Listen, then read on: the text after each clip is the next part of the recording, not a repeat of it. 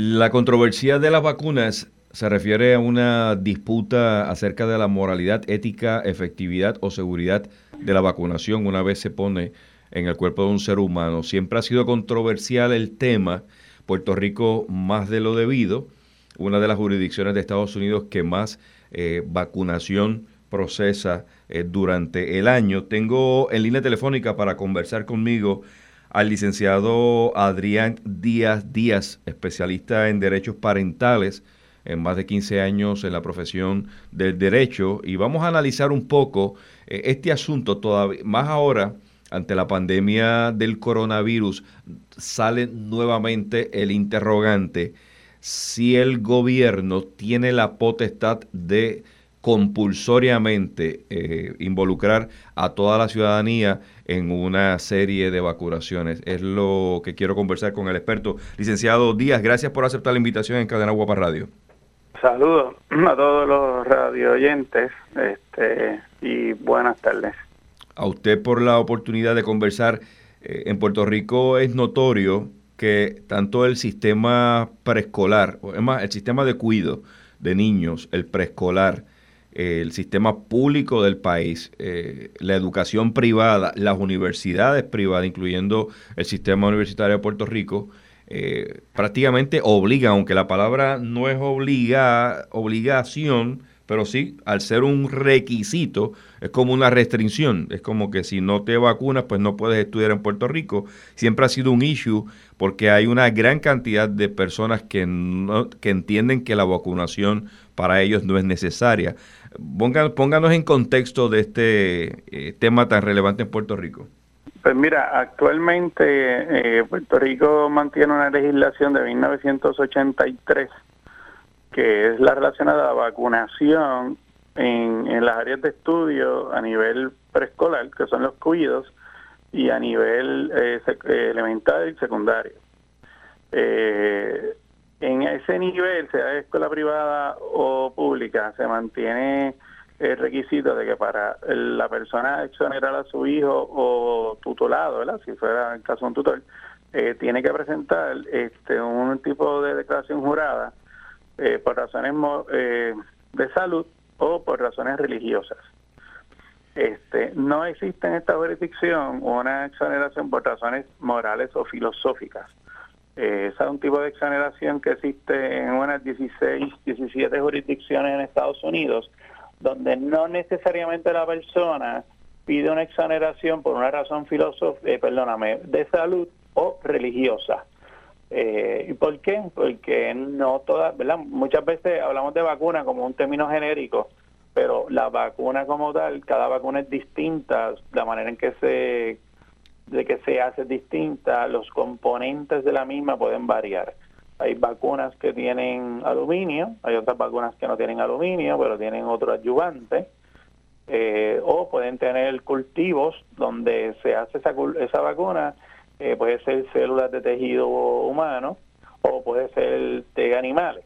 Entonces empieza cada ser humano, no necesariamente por una religión específica, sino por sus convicciones personales, ¿verdad? De no, de no, de no, de no hacer el uso de ciertas sustancias, ¿verdad? Pero entonces, eh, como te había mencionado fuera del aire... Oiga, pero hago, un paréntesis. E, e, ese argumento muchas personas se limitan, se restringen a no inyectarse la vacuna, pues porque no creen, eh, probablemente lo pueden ver como el consumo de una sustancia eh, controlada como una droga que pudiera dañar su cuerpo. Bueno, eh, todo lo que tú, la inoculación, que por definición es el tú poner una célula viva, es transmitir, la inoculación es la transmisión de un organismo vivo, muerto o atenuado a otro organismo, ¿verdad? Pues tú vas con animales, en este caso estamos hablando de los humanos. O sea, ya de por sí tú estás introduciendo otro organismo en tu cuerpo y eso, y eso, claro, en una sociedad que hemos estado tan acostumbrados a, lo que son fármacos, farmacología, antibióticos y otras cosas, pensamos que la vacuna puede ser algo bien parecido a una droga, pero no lo es, es un poco distinto. Entonces, eh, eh, la convicción religiosa, pues cuando tú tienes unas células o unas vacunas que parte de sus componentes vienen de células de fetos abortados, pues eso de por sí pues puede traer conflictos religiosos para unas personas. Para otras religiones, acuérdense que no podemos, hay muchas religiones y muchas formas de la gente vivir su fe, pues entonces para otras personas que no necesariamente son del cristianismo, ¿verdad? Pueden tener otras visiones con el uso de tener, ¿verdad? Eh, organismos puestos en su cuerpo o otras metales, antibióticos. O sea, esto es una invasión a tu cuerpo. Por eso es que no digo que es obligada porque el Estado no puede coger a un niño o a una persona e inyectarle la vacuna si hizo un consentimiento, ¿verdad?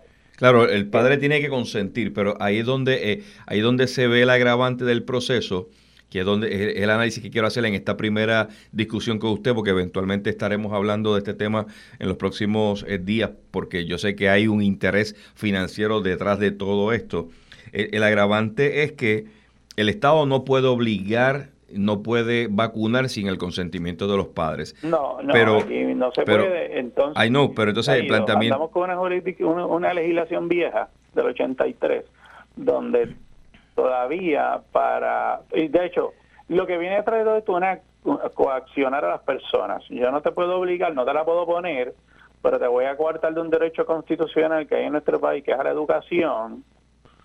Y entonces, si tú no cumples con este requisito, pues no vas a poder tener el niño en la escuela. Pero entonces, la, no la escapatoria, la alternativa de la persona siempre se ha querido limitar a la de salud, pero ¿qué pasa? muchos asuntos relacionados, que es la otra cosa que, que lamentablemente los doctores en este país y la industria de la salud no orienta a la persona en cuanto a sus derechos. ¿Por qué? Porque toda persona tiene derecho a que se le oriente del procedimiento de compensación a víctimas de vacunación, porque una vacuna per se puede tener una reacción adversa y eso es un hecho de salud.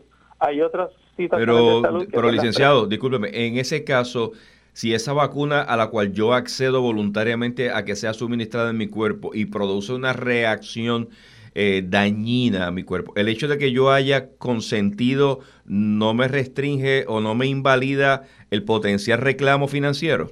No, porque en el 1986 se firmó el National Childhood Vaccine Injury Act Vale, que tenemos que mirar la historia, ¿sabes? Tal vez yo soy de la, yo soy, yo tengo 44 años, cuando tenía el 86 tal vez tenía mis 11 años, no estaba pendiente de estas cosas, pero lo que sucedía era que había muchas demandas por daños a víctimas de vacunas y esas demandas en Estados Unidos eran millonarias y en la en la ley que la pueden buscar eh, uno parte de la del motivo de la ley es que las farmacéuticas decían que las demandas eran tantas que era mayor la, la liability de ellos en pagar que lo que ganaban.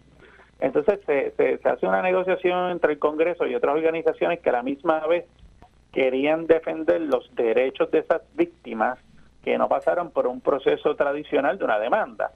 Entonces, se llega a este tipo de acuerdo donde vamos a crear un fondo porque se sabe que hay un por ciento de personas que van a tener reacciones adversas entonces se crea un fondo de vacunación y ese fondo está disponible para toda persona. No importa si la vacuna está bien hecha o está mal hecha, no, lo que se conoce como el product liability en daño, ¿verdad?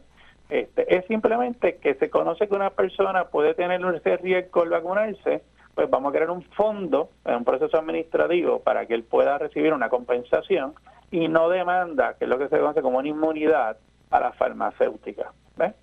Entonces, esa inmunidad se siguió extendiendo lamentablemente al diseño de la vacuna. Y eso nos llevó a que no hay un incentivo para que una manufacturera de vacunas haga vacunas mejores o, distintas, ¿verdad? Eso no existe ahora mismo en la industria porque no, no, no hay ese incentivo, ¿ves? Entonces, ese, esa persona que se vacuna, si no se le advierte al momento de la vacunación que tiene ese derecho, si tiene un daño muy probablemente no lo va a reclamar y, y en estas leyes hay unos términos de caducidad de dos años si muere la persona y de tres años desde que se ve el daño. Y lamentablemente en nuestro sistema de salud queremos mantener esta imagen de que una vacuna es, inocua, que no va a hacer ningún daño, cuando le negamos el derecho a esas personas de poder reclamar. Eh, y en la práctica del derecho en Estados Unidos hay bufetes que se dedican nada más que a esto, ¿verdad? Y, en otras partes del mundo. Oiga, licenciado, eh, eh, yo tengo aquí algo que preguntarle. La, evidencia médica y científica desde el siglo XVIII, data información allá, muestra que los beneficios de la prevención del fallecimiento por enfermedades infecciosas compensan los raros efectos adversos de la inmunización. Eh, el detalle, y ahí, aquí es donde quiero cerrar este primer diálogo con usted, desde que la vacunación comenzó a practicarse a fines del siglo XVIII aproximadamente, sus oponentes han mantenido que las vacunas no funcionan, que son peligrosas. Eh, si es así y hay tanta data, ¿por qué la industria ha logrado dominar el pensamiento de salubridad sobre que es importante, sino el concepto es, si no te vacunas, te vas a enfermar. Eso realmente no es eh, cierto. Eh, esto tú que estás en los medios de comunicación puedes tener más expertise que yo, pero la realidad es que es la manipulación de la información y de los datos. Pero no, no, no, es, un, no es un hecho. El, si alguien no se vacuna ante una pandemia, la posibilidad que se infecte eh, es la misma al que se vacuna. Pues mira, de, lo, de, lo, de los documentos que he podido revisar y de los estudios que he podido revisar, hay hallazgos de que vacunarse para un virus de tipo infeccioso o que pueda tener complicaciones respiratorias, como sería vacunarse para la influenza, pudiese entonces crear mayor probabilidad de que tú te contagies o que tengas una reacción eh, más severa a otro tipo de virus de condiciones respiratorias, como puede ser el coronavirus.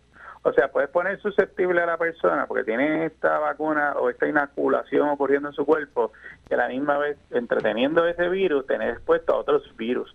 O sea que eso, esa partecita habrá que estudiarla con calma de, de, si esto realmente me aumenta la probabilidad de yo contagiarme de otros virus.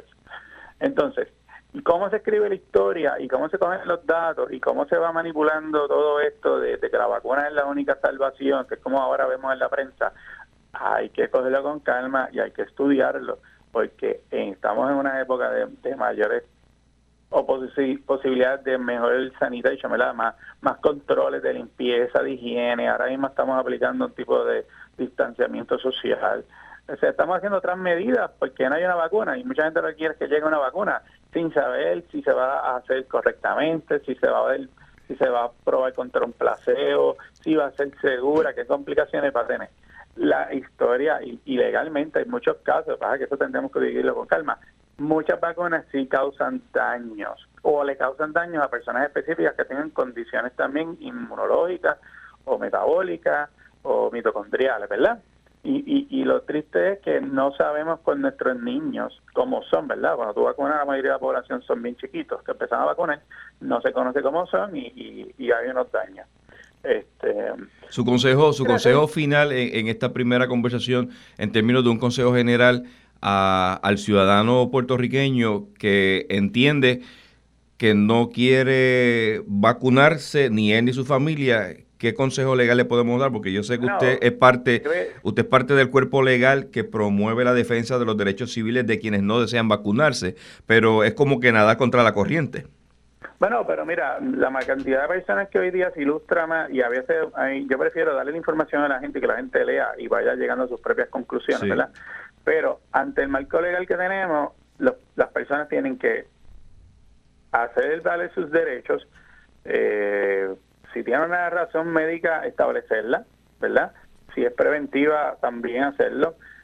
Se tiene que buscar y enmendar la legislación actual, porque eso es algo que te quería decir. La ley, la única ley que exige que la eh, exoneración religiosa sea por conducto de un tercero, o sea, que venga un ministro, un sacerdote, un pastor, a decidir por ti, que eso es parte de un dogma. La única jurisdicción que mantiene ese tipo de lenguaje es la de Puerto Rico, porque en los Estados Unidos eso se ha declarado inconstitucional porque el derecho de libertad de expresión es de la persona, no es de una iglesia ni de un tercero, es suyo. Y esos derechos hay que defenderlos, ¿verdad? Eh, además, porque sabemos que hay una gama de personas que no necesariamente va a tener un dogma religioso, sino más una filosofía y una cuestión de moral. No, y que yo estoy de acuerdo con usted en que no hay que ser religioso para que una persona decida no meterse en una vacuna con residuos de un feto abortado. O sea, eso, eso es un hecho moral.